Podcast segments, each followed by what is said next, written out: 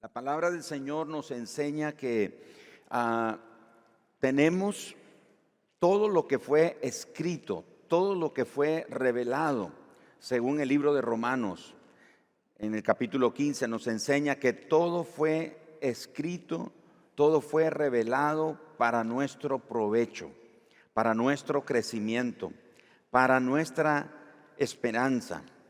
Así que cuando vamos a las escrituras y leemos la palabra de Dios, encontramos un mensaje que aunque fue dicho muchos años, miles de años atrás, es un mensaje vigente. Es una palabra que todavía tiene poder y es una palabra que puede darnos ánimo y puede darnos esperanza. Hoy vamos a tomar una de esas de esos episodios en la escritura y extraer unas lecciones espirituales increíbles para nuestra vida. En Segunda de Reyes capítulo 18, si me acompañan por favor, nos vamos a ubicar en estos dos capítulos, capítulo 18 y capítulo 19 de Segunda de Reyes. Y de ahí vamos a extraer una sencilla lección, una verdad poderosa, sin embargo, es que Dios nos amparará. Diga conmigo, Dios nos amparará al final, esos dos capítulos de Segunda de Reyes, capítulo 18 y 19, nos revelan ese mensaje. En resumen, ese es el mensaje de esos dos capítulos que podemos destacar nosotros. ¿De quién trata? La historia de uno de los reyes más significativos en la historia del pueblo de Judá. Recordemos que a la muerte de Salomón, el hijo de Salomón divide el reino y se queda el reino del norte y el reino del sur. El reino del sur básicamente es solamente la tribu de Judá, su capital Jerusalén, y en el reino del norte hay una gran cantidad de tribus, diez tribus más, se quedan en lo que es el reino del norte y se conoce como Israel. Así que a veces usted va a leer en la Biblia Israel y Judá. La razón Israel es refiriéndose a las diez tribus que se separan del pueblo de David y cuando lee Judá o Jerusalén se está refiriendo a el pueblo de Judá, la tribu de Judá. Así que la historia de Ezequiel nos presenta aquí una grandiosa oportunidad. Si van conmigo al capítulo 18 y empecemos leyendo ah, el versículo número 1.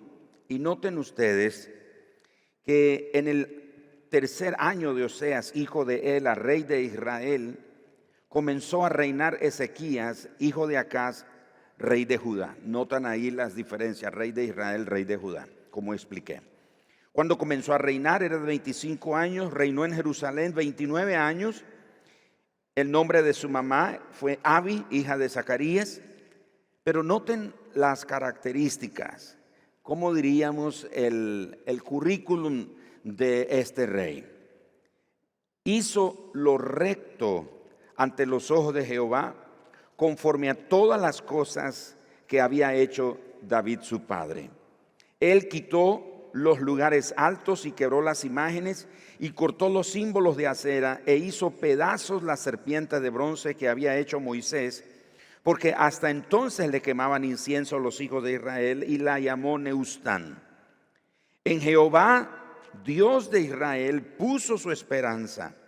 Ni después ni antes de él hubo otro como él entre todos los reyes de Judá, porque siguió a Jehová y no se apartó de él, sino que guardó los mandamientos de Jehová que Jehová prescribió a Moisés. Finalmente, verso 7, y Jehová estaba con él y a donde quiera que salía prosperaba. Él se rebeló contra el rey de Asiria y no le sirvió. Y ahí comienza la historia de este gran rey. Pero noten cómo comienza. Es un hombre que hizo lo recto o lo que le agradaba al Señor. Puso en Dios su confianza. Él, además de eso, derribó los lugares altos o los lugares que el, pueblo usaba para sacrificar a otras deidades. Pero lo más importante del rey Ezequías es que él puso en Dios su confianza. Y llega el momento cuando nuestra confianza es puesta a prueba. ¿Cuántos confiamos en Dios? Y todos decimos amén. Pero llega el momento cuando nuestra confianza, nuestra fe en Dios es puesta a prueba. Así que hay por lo menos siete lecciones que quiero dejar aquí con ustedes. La primera de ellas es que habrá situaciones en nuestra vida. Habrá situaciones cuando sentimos que el enemigo, nuestro adversario, viene contra nosotros como con un gran ejército. Y claro, no es un ejército de hombres armados, pero es un ejército de problemas, de dificultades, de necesidades, etc. Es un ejército que viene contra nosotros.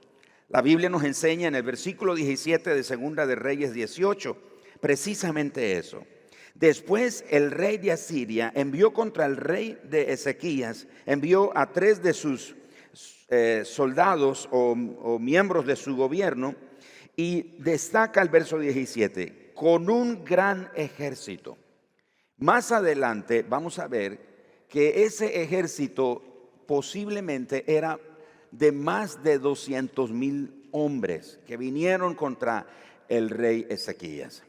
Así que hay momentos cuando sentimos que nuestro adversario va a venir contra nosotros, contra, con un gran ejército de necesidades, de dificultades, de aflicciones, de preocupaciones. Y en este sentido, yo quiero también llevarlo hasta la perspectiva de la nación. Nuestra nación ha estado viviendo también tiempos difíciles por muchas décadas nuestra nación. Yo he oído a muchos decir que hacía años Nicaragua era el granero de Centroamérica. Y he oído expresiones como esas. Y sin embargo, no podemos negar que la nación aún está sumida en situaciones que está golpeando a la familia, está golpeando la economía, está golpeando a la estabilidad, la seguridad, la confianza de las personas. La gente se siente con zozobra, con preocupación. Me llama la atención la cantidad de connacionales o compatriotas que están saliendo de nuestro país, están yéndose del país a uno u otro destino. La gente se va porque siente que no hay esperanza, porque piensa que no hay futuro, porque piensa que las cosas se van a poner difíciles o las cosas se podrían empeorar y las personas anhelando una expectativa de vida mejor decide emigrar e irse a otra parte, irse a otro a otra parte del mundo. Y aunque cada uno tiene esa libertad de hacerlo o no, lo cierto es que nuestra nación necesita recobrar su esperanza en Dios. La nación necesita recuperar su confianza en Dios, porque Dios es el único que puede amparar a esta nación y a todas las naciones de la tierra. Así que ejércitos vendrán contra nuestra nación. Quizás no ejércitos armados con eh, de hombres y con metralletas y cosas por el estilo, pero dificultades de todo tipo pero no podemos perder la esperanza y la confianza en Dios, porque Él es el único que puede ampararnos. Y el rey Ezequías nos revela precisamente el, el secreto para permanecer, y es poner en Dios nuestra confianza. La segunda lección que podemos aprender de este gran rey es que durante esas situaciones que el enemigo nos va a provocar o en las que podríamos encontrarnos, es interesante que durante esas situaciones el enemigo va a venir y nos va a desafiar. ¿Y sabe en qué forma va a desafiarnos? Va a desafiar nuestra confianza en Dios. Va a desafiar nuestra esperanza en Dios. Y nos va a decir, como le dijo este rey, el rey de Asiria, que vino a conquistar, que vino a rodear la ciudad de Jerusalén, le dice al rey Ezequiel, ¿qué confianza es esta en que te apoyas? ¿En qué, ¿En qué o en quién confías para resistirme? Vean conmigo el verso 19 y el verso 20 de Segunda de Reyes 18. Y dice la Biblia, y llamaron luego al rey y salió a ellos Eliaquín, hijo de Hilcías, mayordomo, eh, y Sebna, escriba, y Joán, hijo de Asad, canciller, y les dijo el Raxaces, el enviado del rey de Asiria, decida ahora a Ezequías, así dice el gran rey de Asiria, ¿qué confianza es esta en que te apoyas? Dices, pero son palabras vacías, consejo tengo y fuerzas para la guerra, mas ¿en qué confías que te has revelado contra mí? Es interesante entonces que este rey le manda a decir, el rey de Asiria, le manda a decir al rey Ezequías, al rey de Judá, ¿en qué te confías? ¿En qué te apoyas? ¿Cuál es la confianza que tienes? ¿Cómo te atreves a desafiarme? Y mis amados hermanos, el enemigo también vendrá y nos desafiará. Va a desafiar nuestra confianza, va a desafiar nuestra esperanza y nos va a decir en quién es que te apoyas. ¿Qué confianza es esa en que te apoyas?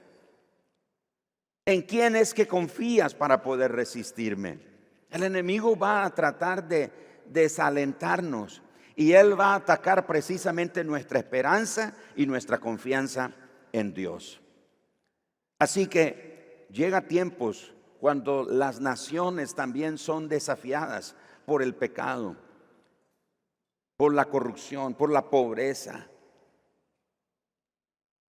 por el aborto, por una cantidad de cosas que afectan y dañan no solo las emociones de las personas, pero la vida, el diario vivir, la tranquilidad, la seguridad.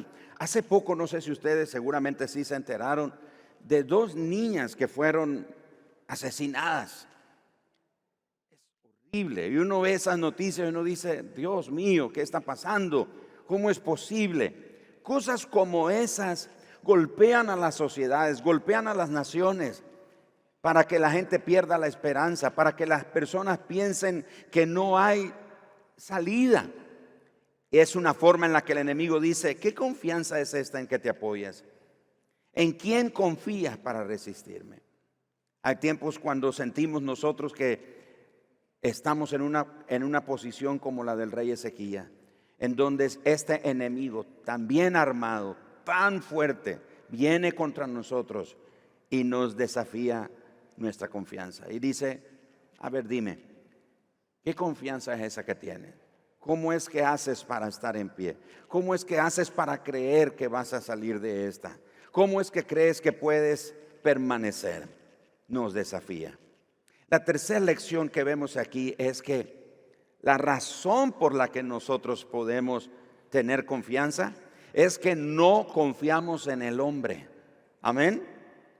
No confiamos en el hombre. El Salmo capítulo 118, verso 8 y verso 9 dice, mejor es confiar en Jehová que confiar en el hombre. Mejor es confiar en Jehová que confiar en príncipes. Ustedes sabían que el centro de toda la Biblia es Salmo 118, verso 8. Si algún día se puso usted a tratar de averiguar cuál es el, el centro de la Biblia, dónde es, si sumo todos los versículos del Antiguo Testamento y sumo los versículos del Nuevo Testamento y hago una sola suma y luego lo divido entre dos, ¿cuál, cuál sería el centro? ¿Saben ustedes que el centro de toda la Biblia es Salmo 118, 8? Y Salmo 118, 8 dice, mejor es confiar en Jehová que confiar en el hombre. Digamos todo, mejor es confiar en Jehová que confiar en el hombre. La nación necesita saber eso. Cada nación de la tierra necesita saber que es mejor confiar en Dios que confiar en el hombre. Los líderes políticos tienen estrategias, tienen sus planes de gobierno, etcétera, etcétera. Tienen todas sus estrategias y por un tiempo las cosas pueden funcionar y va y esto, usted ve alguna mejoría o algún crecimiento, etcétera, y de repente algo sucede y la gente dice, ¿qué pasó? Estábamos ahí, luego bajamos, ¿qué sucede? Hermano, es que es mejor confiar en Dios que confiar en el hombre. No ponga su confianza en ningún hombre. En ninguna persona ponga usted su confianza. Solamente póngala en el Señor. Y luego encontramos en Segunda Reyes 18, verso 21. Le dice el rey de Asiria al rey Ezequías, he aquí que confías en este báculo de caña cascada en Egipto, en el cual si alguno se apoyare, se le entrará por la mano y le traspasará. Tal es el faraón rey de Egipto para todos los que, los que en él confían. ¿Cuál era la suposición del rey de Asiria al sitiar la ciudad de Jerusalén, rodearla con ese enorme ejército? Le manda a decir al rey Ezequiel, mm, ¿en qué te confías? ¿Cuál es esa confianza que tienes para resistirme a mí? Dice este rey, el rey de Asiria. Ah, es que te estás apoyando en Egipto, en el rey de Egipto. Si te apoyas en el rey de Egipto es como una caña que cuando te apoyes te va a traspasar la mano y te va a lastimar. Diga conmigo, nosotros somos, digámoslo todos, nosotros somos de los que confiamos en el Señor.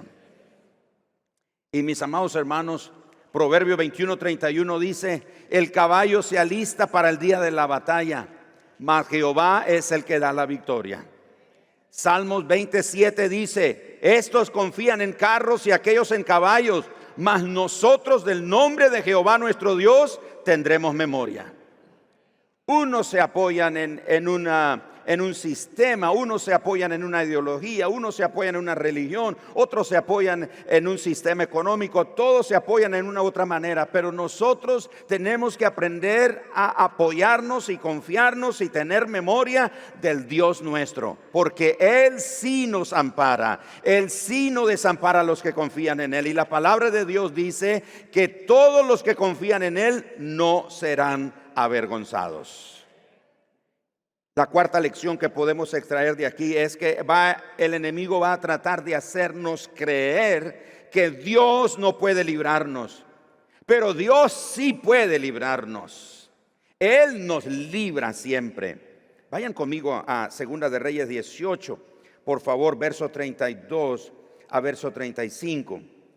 Sigue hablando el rey de Asiria, hasta que yo venga Segunda de Reyes 18:32, hasta que yo venga, os lleve a una tierra como la vuestra, tierra de grano y de vino, de tierra de pan y de viñas, tierra de olivas, de aceite, de miel y víveres, y no moriréis. No oigáis a Ezequías, porque os engaña cuando dice, Jehová nos librará. ¿Acaso, wow, acaso alguno de los dioses de las naciones han librado su tierra de la mano del rey de Asiria? ¿Dónde está el Dios de Amat y de Arfat? ¿Dónde está el Dios de Serfarbaín, de Ena y de Iba? ¿Pudieron estos librar a Samaria de mi mano? ¿Qué Dios de todos los dioses de esta tierra han librado su tierra de mi mano para que Jehová libre de mi mano a Jerusalén? Y yo me hago esta pregunta, ¿qué?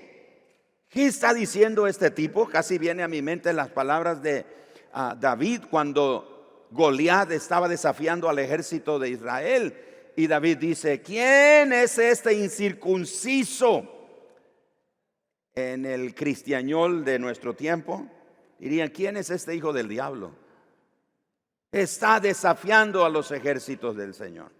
Y este, el rey de Asiria, dice, ¿quién es Jehová para que los pueda librar de mi mano? En efecto, el rey de Asiria había devastado muchos reinos y ninguno de los dioses de esas naciones pudo librar a sus pueblos. Pero nuestro Dios sí puede. Él puede librar a los que confían en Él. Él sí puede librar a su pueblo. Vaya conmigo capítulo 19, versículos 10 hasta el verso 13. Así diréis a Ezequías, rey de Judá, no te engañe tu Dios en quien tú confías para decir, Jerusalén no será entregada en manos del rey de Asiria. He aquí, tú has oído lo que han hecho los reyes de Asiria todas las tierras, destruyéndolas, y escaparás tú. ¿Acaso libraron sus dioses a las naciones que mis padres destruyeron? Esto es Gozán, Arán, Recep y los hijos de Edén que están en Telazar. ¿Dónde está el rey de Amat, el rey de Arfat, el rey de la ciudad de Zafarbaín, de Ena y de Iba? Wow. ¿Notan ustedes? El enemigo muchas veces va a venir y va a tratar de hacernos creer que Dios no puede librarnos. Pero alguien tiene que levantar su voz y decir, Dios sí puede librarnos. Alguien puede decirlo conmigo, Dios sí puede librarnos. Dios sí puede librarnos. Número cinco, en cada situación necesitamos presentar todo delante de Dios y reconocer que solo Él es Dios. Reconocer que solo Él puede salvarnos para que todos sepan que solo Él es Dios. ¿Qué hizo el rey Ezequías en una noticia como esta? Bueno, vayamos al capítulo 19, versículo 14, acompáñenme. Y tomó Ezequías las cartas de mano de los embajadores y después que las hubo leído subió a la casa de Dios y las extendió Ezequías delante de Jehová. Y oró Ezequías delante de Jehová diciendo, Jehová Dios de Israel, que moras entre los querubines, solo tú eres Dios de todos los reinos de la tierra, tú hiciste el cielo y la tierra. Inclina ahora, oh Jehová, tu oído y oye, abre, oh Jehová, tus ojos y mira, y oye las, palabras que de Senaquerib que ha enviado a blasfemar al Dios viviente. Es verdad, oh Jehová, que los reyes de Asiria han destruido las naciones y sus tierras, y que echaron al fuego a sus dioses, por cuanto ellos no eran dioses, sino obras de manos de hombres, madera o piedra, y por eso los destruyeron. Ahora pues, oh Jehová Dios nuestro, sálvanos, te ruego de su mano, te ruego de su mano, para que sepan todos los reinos de la tierra que solo tú, oh Jehová, eres Dios. Hermano, esta nación necesita conocer, esta nación necesita saber que hay un pueblo aquí, en medio de ellos, que cree, que confía en Dios y que por la oración de ese pueblo que confía y espera en Dios, esta nación puede descubrir, puede entender que no hay Dios fuera de Dios. No hay Dios fuera de Dios. Solo Él es Dios y solo Él puede librar. No son los santos, no son las imágenes, no son las deidades paganas, no es nada que nosotros podamos, cualquier Dios que nosotros podamos crear humano o espiritual, nada nos puede librar. El único que lo puede hacer es Dios. Y Él es el único Dios. Esta nación necesita saberlo. Por medio de nosotros los creyentes, esta nación necesita saber que solo Dios es Dios. Hemos oído en cada ciudad, en cada pueblo hay un patrono, un santo patrono, y oímos de una imagen que es la, reina o la patrona de la nación. La nación necesita saber que Jesús es el Señor de esta nación. Las deidades de las naciones que adoraban estas naciones que fueron destruidos por los reyes de Asiria, no los pudieron librar. Es tiempo de probar que Dios sí puede y que Él es Dios. Número 6. El enemigo ha hablado mal del santo de Israel, no ha hablado mal de nosotros. El enemigo debe entender eso, que cuando ataca a la iglesia del Señor, cuando ataca a los creyentes, a los discípulos de Jesús.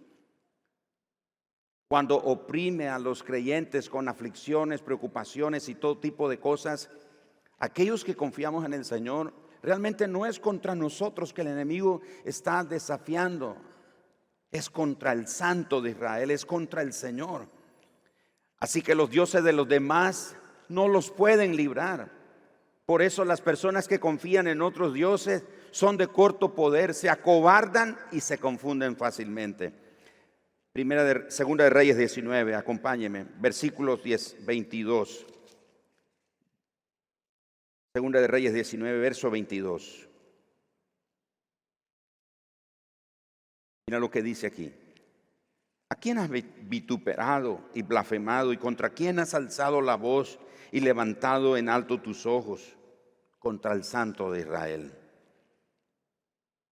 Por mano de tus mensajeros has vituperado a Jehová y has dicho, con la multitud de mis carros he subido a las alturas del monte, a los más inaccesibles del Líbano. Cortaré sus altos cedros, sus cipreses, sus escogidos, sus cipreses más escogidos. Me alojaré en sus más remotos lugares. Verso 24, yo he cavado y bebido las aguas extrañas, he secado con las palmas de mis pies todos los ríos de Egipto. Nunca has oído que desde tiempos antiguos yo lo hice y que desde los días de la antigüedad lo tengo ideado y ahora lo he hecho venir y tú serás para hacer desolaciones, para reducir las ciudades fortificadas a montones de escombros. Sus moradores fueron de corto poder, fueron acobardados y confundidos. Vinieron a ser como la hierba del campo y como hortaliza verde, como heno de los terrados, marchitado antes de su madurez. El enemigo va a probar cada vez que se levanta contra los hijos del Señor, que no pelea contra ellos, pelea contra el Santo de Israel, pelea contra nuestro Dios. Y Él es, dice la Escritura, varón de guerra. Y con su potente brazo libra a los suyos. Finalmente, por amor a sí mismo, Dios nos va a amparar. Él no nos ampara solo porque nos portamos bien. Él no nos ampara solo porque hacemos cosas buenas. Nos ampara por amor a sí mismo. Vean conmigo y pido a los músicos que, que vayan pasando, que me acompañen un momento. Capítulo 19 de Segunda de Reyes, versículo 29. Y esto te daré por señal, dice el Señor al rey Ezequías. Este año comerás lo que nacerá de suyo, y el segundo año lo que nacerá de suyo, y el tercer año sembraréis y segaréis y plantaréis viña y comeréis el fruto de ellas.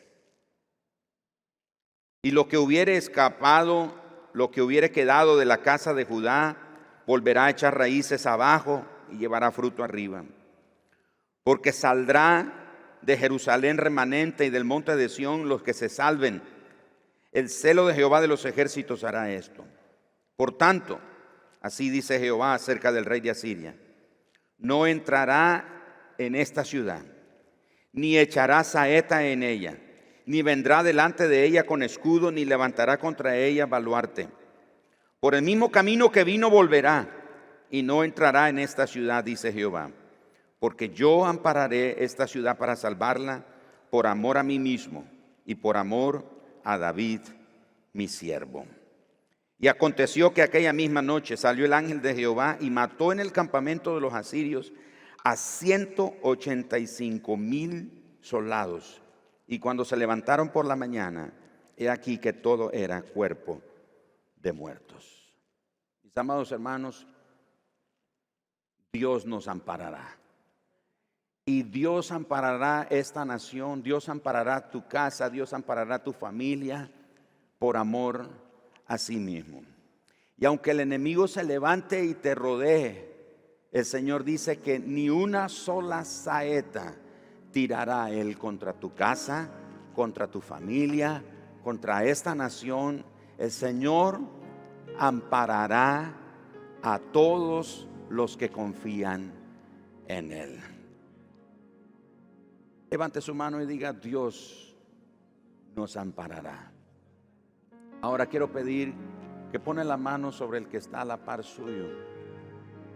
Queremos orar pidiendo precisamente, Señor, que nos ampares. Padre, oramos esta mañana. Páranos en medio de los tiempos que vivimos, Señor. Ampara nuestra nación. Ampara a tu pueblo, Señor. Libra a tu pueblo. Señor, aunque el ejército como este, que solo el ángel del Señor mató a más de 185 mil soldados, un ejército numeroso, poderoso, era invencible, donde iban destruían todo, donde iban quedaba en ruina todo, y ellos se mofaban y ellos se enorgullecían y se llevaban, se llenaban la boca diciendo, ¿quién nos podrá librar? Y le dijeron al rey Ezequías, ¿en qué te apoyas? ¿Qué confianza es esa que en la que te apoyas? Y ellos, los asirios, se llenaron la boca diciendo, ninguno de los dioses de las naciones que destruimos nos los pudo librar. No pudo resistir ninguno de los dioses. Pero Asiria no supo que provocó al santo de Israel. Padre, este rebaño, este remanente, los que confían en ti, no estamos solos. Hay alguien que pelea por nosotros. Hay alguien que sale delante de nosotros. Hay alguien que va al frente de nosotros. Hay alguien que nos rodea. Hay alguien que nos cubre, hay alguien que nos levanta, hay alguien que nos empuja y nos hace caminar hacia adelante. Hay alguien que pelea por nosotros. No estamos solos. Quizás en algún momento los adversarios, el enemigo piensa que los cristianos, que la iglesia o que los que confían en ti, Señor, no tienen quien levante su voz. En el alto cielo en el trono alto estás tú, Señor, y tú peleas por tu pueblo. Tú amparas a los que confían en ti, Señor. Y oramos esta mañana por el que está a nuestro lado. Oramos, Señor, que ampares la familia de esta persona que está a nuestro lado. Ponemos nuestras manos sobre él, sobre ella y pedimos, Señor, ampáralo, ampáralo líbralo, líbralo. Señor, que el enemigo no tire ni una sola saeta sobre ese matrimonio, sobre esa familia, sobre ese hogar, sobre esa economía. Señor, que por el camino en el que vino, por ese mismo camino se vaya el enemigo. Él no va a destruir nuestra casa, no va a destruir nuestro hogar, no va a destruir nuestro matrimonio. El matrimonio, la familia, el hogar prevalecerá. Será librado, será librado, será librado. Porque todos los que nos rodean conocerán que tú eres Dios, que no hay quien salve, no hay quien libre, solo tú, solo tú, solo tú eres Dios. Porque más bienaventurado es confiar en Dios que confiar en el hombre. Y declaramos que tú eres el Señor de esta ciudad, el Señor de esta nación y el Señor de este pueblo. En el nombre de Jesús. Y todos decimos, amén. Amén.